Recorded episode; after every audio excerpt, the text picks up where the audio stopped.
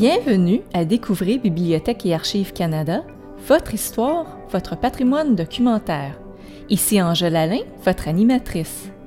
Joignez-vous à nous pour découvrir les trésors que recèlent nos collections numériques, pour en savoir plus sur nos nombreux services et pour rencontrer les gens qui acquièrent, qui protègent et qui font connaître le patrimoine documentaire du Canada.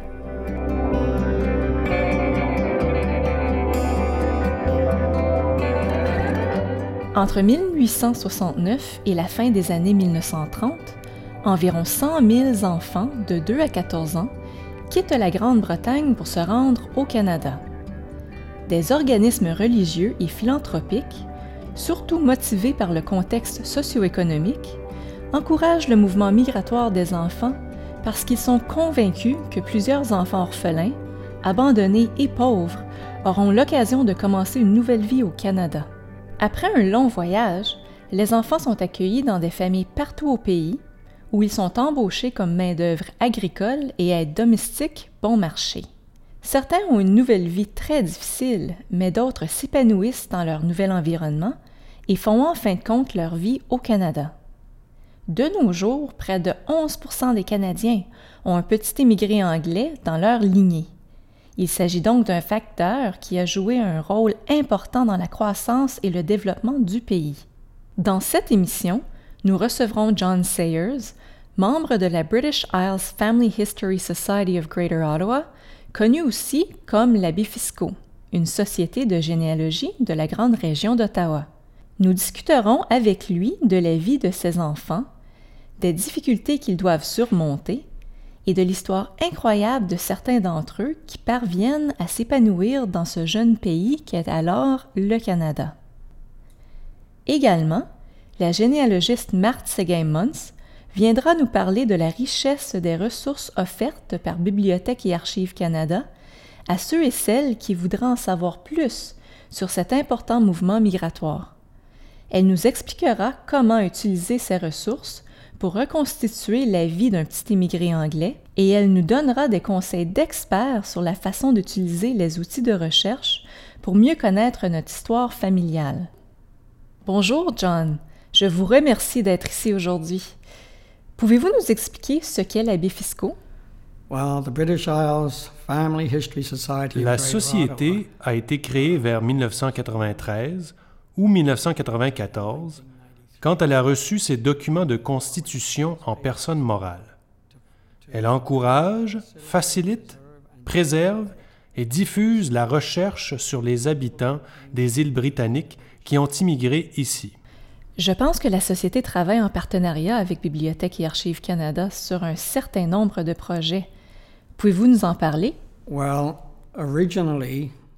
On a commencé le travail en 1994 avec la grande base de données sur les petits immigrés anglais, qui était fondée sur les listes de passagers des navires. C'est peut-être à la toute première conférence de la Société, ou alors à la deuxième, que Dave Lorente et sa femme Kay ont fait un exposé sur les petits immigrés anglais. La plupart d'entre nous ne savaient pas du tout qui étaient ces petits immigrés. On n'en avait jamais entendu parler. Pendant l'exposé, Dave a dit qu'on avait désespérément besoin d'une base de données qui prendrait le plus de noms possible de petits immigrés anglais.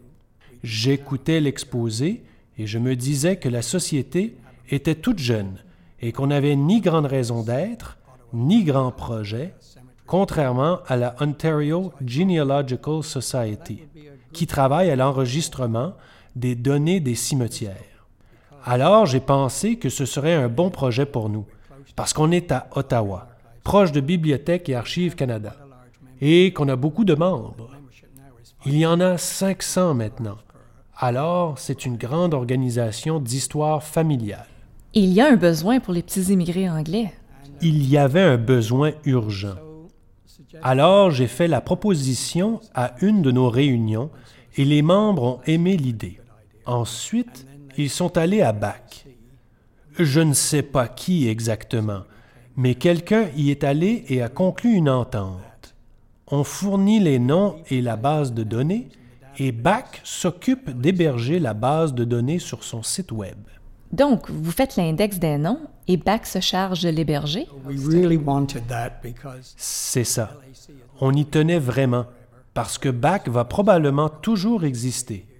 Mais la plupart des organismes durent 10, 15, 20 ans, puis ils disparaissent, et alors, qu'est-ce qui arrive avec la base de données? C'est vrai. Alors, on était très heureux de l'entendre. Qui sont les petits immigrés anglais au Canada? Home children are children Ce terme désigne les enfants qui sont confiés à des sociétés philanthropiques en Angleterre, associés généralement à des organismes religieux et qui sont envoyés dans une maison d'accueil temporaire de notre pays. En général, ils y restent seulement un jour ou une semaine, parfois deux, selon l'âge qu'ils ont. Parfois, ils y restent jusqu'à six mois. Mais après, on les envoie travailler sur une ferme ou comme domestiques. Ils travaillent sur une terre ou dans une maison. Marthe Seguin-Mons est avec nous pour discuter des ressources documentaires de BAC sur les petits immigrés anglais.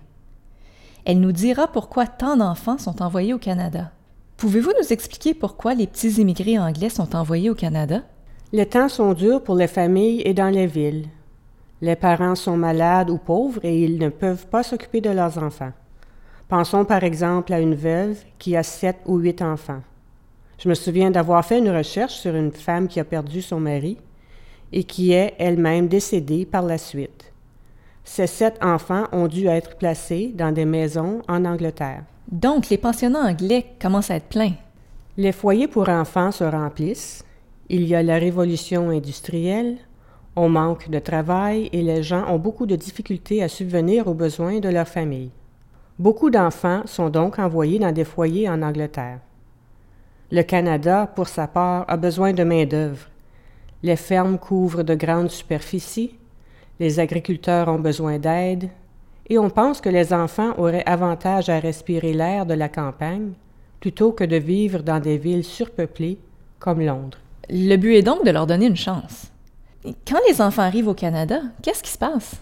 La plupart des enfants arrivent d'abord dans une maison d'accueil temporaire au Canada. Là, les agriculteurs et leurs femmes viennent les examiner. Les enfants sont mis en rang et les agriculteurs disent ⁇ Je vais prendre celui-ci, je vais prendre celle-là ⁇ Mais ça, c'est arrivé un peu plus tard. Quand les tout premiers enfants arrivent, les gens vont les rencontrer dans les trains qui partent de la ville de Québec, souvent pour aller à Toronto ou à Hamilton. Ils montent à bord des trains et prennent quelques enfants ici et là. Il n'y a presque pas de contrôle pour ces enfants-là. Est-ce qu'on sait combien il y a eu de petits immigrés anglais au total? Um, eh bien, selon le document parlementaire de 1936 que j'ai ici, un merveilleux petit document, 97 872 petits immigrés anglais avaient fait la traversée à ce moment-là. Le document donne aussi une liste de maisons. Avec le nombre d'enfants? Le document dit qu'il y a de petites agences, et il y en a beaucoup. On compte environ 50 agences au fil des ans. Certaines durent très peu de temps et accueillent seulement 20 enfants. Combien d'enfants vivant de nos jours sont-ils des descendants de petits immigrés anglais? On dit qu'environ 11% des Canadiens auraient un petit immigré anglais dans leur histoire familiale. 11% Il va falloir que je vérifie si j'en ai un. C'est parfois surprenant de voir qu'il y en a un. Gilles Duceppe a un petit immigré anglais dans sa lignée un jeune garçon de Londres. Il en a parlé de belle façon quand le gouvernement canadien a fait de l'année 2010 l'année des petits immigrés anglais. C'est un projet de loi d'initiative parlementaire qui a été adopté par la Chambre de communes et ils ont tous parlé en bien du mouvement. C'était excellent. Et Gilles Duceppe a prononcé un très bon discours. Quelle est la plus grande difficulté pour les petits immigrés anglais qui vivent au Canada? The main thing was loneliness. C'est surtout la solitude. La solitude absolue. Je peux l'imaginer. They came, most, a lot of them had been Ceux qui arrivent ont souvent passé du temps dans des maisons avec d'autres enfants. Par exemple, l'organisation Barnardo a un endroit qui s'appelle Girls Village, le village des filles. Environ 20 enfants y habitent dans chaque maison et une dame prend soin de chaque groupe de 20. Les enfants ont toujours des amis ou des enfants qui ont les mêmes problèmes qu'eux pour les accompagner. Et soudainement, ils se retrouvent sur une ferme isolée et sont parfois maltraités, surtout les filles. Alors la solitude est le principal problème. Le fait qu'ils sont loin de leurs amis et de la plupart des personnes à qui ils pourraient parler. Ils ne savent pas non plus pourquoi ils ont été envoyés ici. C'est le cas de la plupart d'entre eux, comme Art Monk, que je connaissais très bien. C'est la question qu'il se posait constamment. Pourquoi? Pourquoi j'ai été envoyé? Ses parents étaient toujours en vie, mais lui et ses deux frères, qui sont arrivés avant lui, ont été envoyés au Canada. Pourquoi? Vous savez, certains parviennent à s'en tirer et s'en sortent très bien. On en retrouve beaucoup parmi les prêtres catholiques romains, les ministres méthodistes, les pasteurs anglicans et les missionnaires. Beaucoup deviennent missionnaires. Et je dirais qu'autour de 200 enfants sont juifs. Un des enfants juifs est un jeune garçon connu sous le nom de Two Gun Cohen, qui aurait quitté la Hayes Industrial School pour venir travailler au service de son oncle en Saskatchewan. Il n'est pas heureux de sa situation. Alors il se rend chez un éleveur ou un agriculteur méthodiste des environs, qui est accompagné par un homme de 19 ans, un excellent joueur de cartes. Avec ce jeune homme, Cohen apprend à très bien jouer, et ils parcourent ensemble les bars et d'autres endroits des prairies pour gagner de l'argent en jouant aux cartes. Cohen finit par devenir général dans l'armée chinoise. C'est pour ça qu'on l'appelle Two Gun Cohen. Il est enterré en Angleterre, à Manchester, et on dit que son enterrement est la seule occasion où les communistes chinois et le Parti nationaliste de Chine, le Kuomintang, ont assisté ensemble à des funérailles. Ce garçon devait être très populaire. Voilà une histoire passionnante. Cela veut donc dire que beaucoup de petits immigrants anglais qui vivent au Canada restent ici et réussissent à s'épanouir en tant qu'adultes. I mean, in the main population, Dans la population en général, il y en a toujours qui réussissent et d'autres non. Je dirais que sur 5000 enfants, environ 5% ont de la difficulté, beaucoup de difficultés, et ne s'épanouissent pas. Malheureusement, un certain nombre se suicident. Quand on pense à leur expérience. Certains meurent de la maladie. Ils viennent des régions pauvres et la tuberculose est très répandue à cette époque-là. Alors il y en a beaucoup qui meurent de la tuberculose. D'autres s'enfuient aux États-Unis et ne reviennent jamais. Ils sont plusieurs en fait, comme Wallace Ford, un acteur de Hollywood. Il finit par s'enfuir et voyage en train avec son ami. Son ami meurt dans un accident ferroviaire. Alors il prend son identité et arrive en Californie, où il fait du très bon travail comme acteur dans des petits rôles et devient très respecté. Mais il n'utilise pas son vrai nom parce qu'il a pris l'identité de son ami. C'est ça le problème des petits immigrés anglais. Ils disent rarement la vérité. Ils ne la connaissent pas. Ils n'en ont aucune idée. Ils ne savent pas où ils sont nés. Et la moitié ignore qui sont leurs parents. Ils ne savent rien, en fait. Depuis combien de temps faites-vous des recherches sur les petits immigrés anglais? well, since. Depuis Dave l'allocution de Dave Laurenti en 1994. C'est là que ça a commencé? Now, I have a sort of kindred spirit. Et moi, j'ai certaines affinités avec eux, car j'ai aussi travaillé dans une ferme quand je suis arrivé ici. Vraiment? Vous savez, la principale chose dont je me souviens quand je suis arrivé à la ferme, c'est que j'étais content de voir qu'ils avaient des tracteurs plutôt que des chevaux.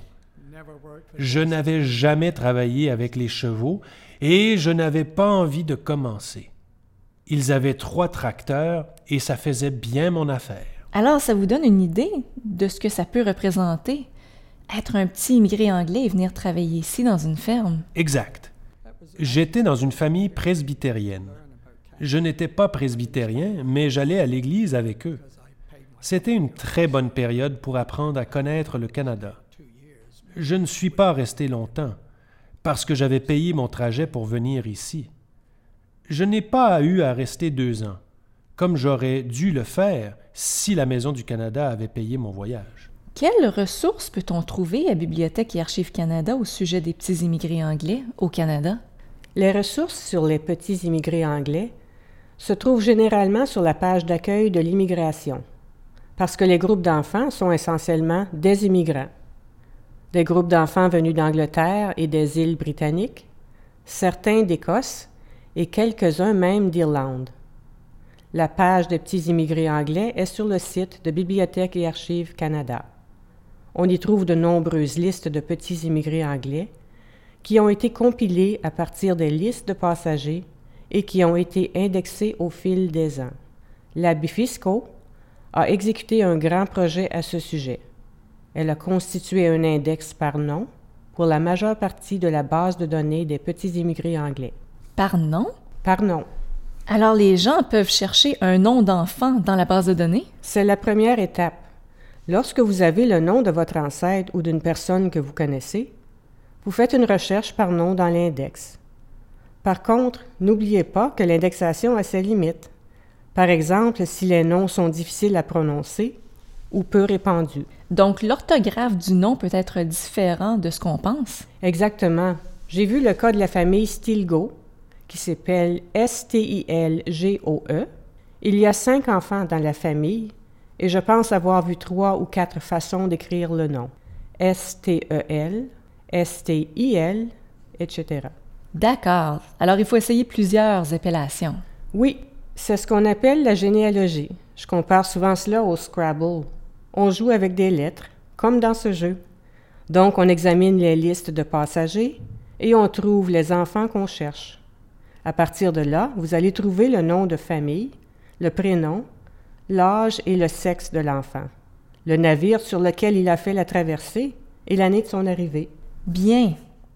Vous avez parlé des listes de passagers, mais si j'entre un nom dans la base de données, quel autre type de document que je peux trouver? À partir des listes de passagers, vous pouvez aller sur la liste du Board of Guardians, qui est enregistrée sur un microfilm conservé par Bibliothèque et Archives Canada. La liste des noms a été numérisée et les noms sont liés à la base de données. Alors vous trouverez peut-être le nom de l'enfant sur cette deuxième liste, mais peut-être pas. À partir de là, vous verrez les dossiers du registre central, une autre excellente ressource, même si elle n'est pas indexée par nom. Vous devez aller au groupe d'archives 76, RG 76. C'est quoi ce groupe? Ce sont les documents d'immigration des autorités canadiennes. À partir de là, vous entrez le nom du pensionnat ou de la maison où les enfants sont hébergés à leur arrivée au Canada. Par exemple, on s'intéresse particulièrement à la maison Marchmont à Belleville, qui a été fondée par l'anglaise Annie Macpherson. Vous pouvez aussi entrer Hazelbrae, le foyer pour jeunes filles de Barnardo à Peterborough, ou la maison d'accueil de Niagara-on-the-Lake, fondée par Maria Rye, la première personne à amener un groupe d'enfants au Canada. Vous pouvez aussi entrer les noms des organismes et du lieu où ils se trouvent. Voilà ce qu'est le groupe d'archives 76. Les documents sont sur microfilm. Quel type de documents peut-on trouver dans ce groupe d'archives? Si j'entre le nom d'un pensionnat, qu'est-ce que j'obtiens? Vous trouverez une liste d'enfants, leur âge et parfois leur date de naissance complète. Il y a aussi le nom de l'organisme où ils se trouvent, parce que nous cherchons des organismes en Angleterre. Par conséquent, en entrant le nom des organismes, vous obtenez la liste d'enfants, des notes et la correspondance entre les agents qui se sont chargés d'amener les enfants. Les groupes comptent parfois plus de 100 enfants. C'est ce qu'on peut découvrir en examinant les documents? Exactement. Après avoir examiné les dossiers du registre central et le Board of Guardians, qui sont des sources anglaises, on passe généralement au recensement. Supposons qu'un enfant arrive en 1904. Vous pouvez examiner le recensement de 1911 pour voir dans quelle famille il vit. On suit l'enfant à la trace finalement. On le suit depuis son arrivée et même depuis son départ d'Angleterre, puisque la date du départ est précisée sur la liste de passagers. Il quitte l'Angleterre, traverse l'Atlantique, arrive en groupe, puis ils sont acheminés, comme on dit, à une maison au Canada.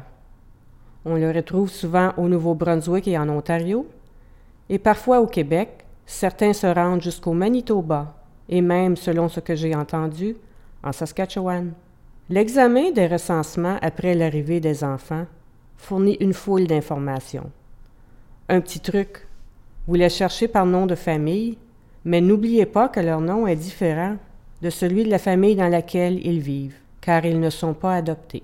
C'est comme une famille d'accueil. Ils sont embauchés comme main-d'œuvre agricole. Je connais quelques exemples de personnes qui arrivent au Canada et dont on retrouve le nom dans le recensement. Dans un cas précis, celui de Richard Palamountain, il arrive au Canada et il est envoyé à Knowlton, au Québec. On trouve son nom dans le recensement et dans les documents de la Première Guerre mondiale, car il décide de s'enrôler. Sa feuille d'engagement nous dit qu'il s'enrôle à Kingston, en Ontario. Son nom se trouve aussi sur des microformes numérisées c'est-à-dire sur les cartes de décès qui informent anciens combattants de la mort d'un soldat. Une carte a été produite pour ce soldat. Elle comprend le numéro d'enregistrement et d'autres informations. C'est donc dire que les recensements et les documents d'immigration permettent de suivre le parcours d'une personne au cours de l'histoire. De leur vie entière? Pratiquement. L'exemple de Richard Ernest Palamountain montre bien la diversité des ressources. Pendant ses longues recherches à Bac, John Sayers a trouvé plusieurs ressources utiles. Il va nous parler de celle qui lui a été la plus précieuse. Les documents de la session sont une source extraordinaire. Extraordinaire. Un exemple typique est le rapport que j'ai ici et qui date de 1872. Il porte donc sur l'année 1871. Il contient presque trois pages sur les navires qui amènent des immigrants, et il fournit l'origine des immigrants et leur nombre. N'oubliez pas qu'à cette époque, l'âge adulte est fixé à 12 ans. Toute personne âgée de moins de 12 ans est considérée comme un enfant, et les autres sont des adultes.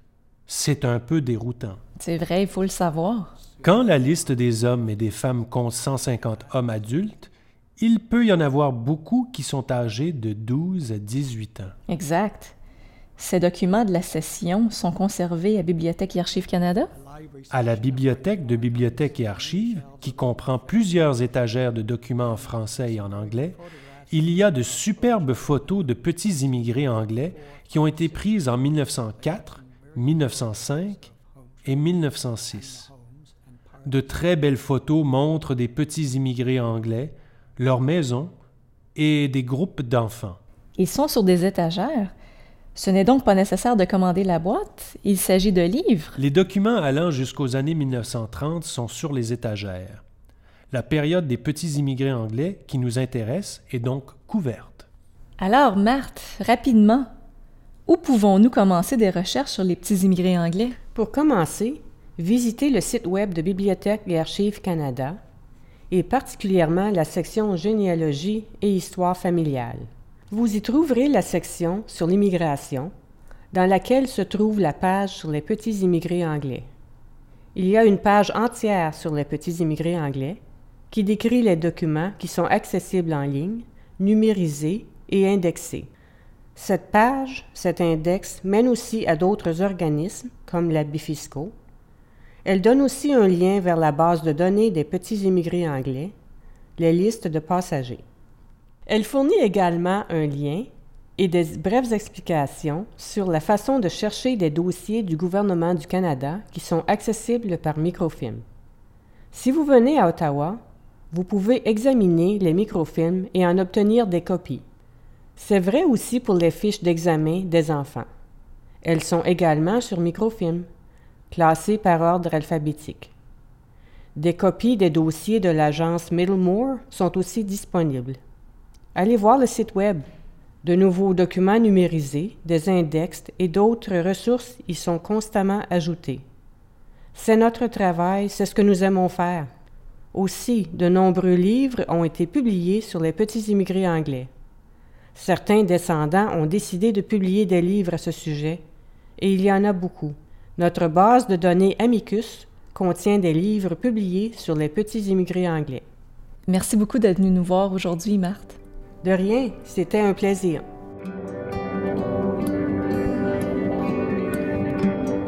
Pour en savoir plus sur les petits immigrés anglais du Canada et pour découvrir qui sont vos ancêtres, visitez la page Généalogie et Histoire familiale sur le site web de Bibliothèque et Archives Canada. Pour y accéder, consultez notre page d'accueil au bac lac.gc.ca. Merci d'avoir été d'un nôtres. Ici Angèle Alain, votre animatrice. Vous écoutiez Découvrez Bibliothèque et Archives Canada, votre fenêtre sur l'histoire, la littérature et la culture canadienne. Je remercie nos invités d'aujourd'hui John Sayers et Marthe Séguin-Mons. Pour plus d'informations sur nos balados, ou si vous avez des questions, des commentaires ou des suggestions, veuillez nous visiter à bac lac.gc.ca barre oblique balado au pluriel.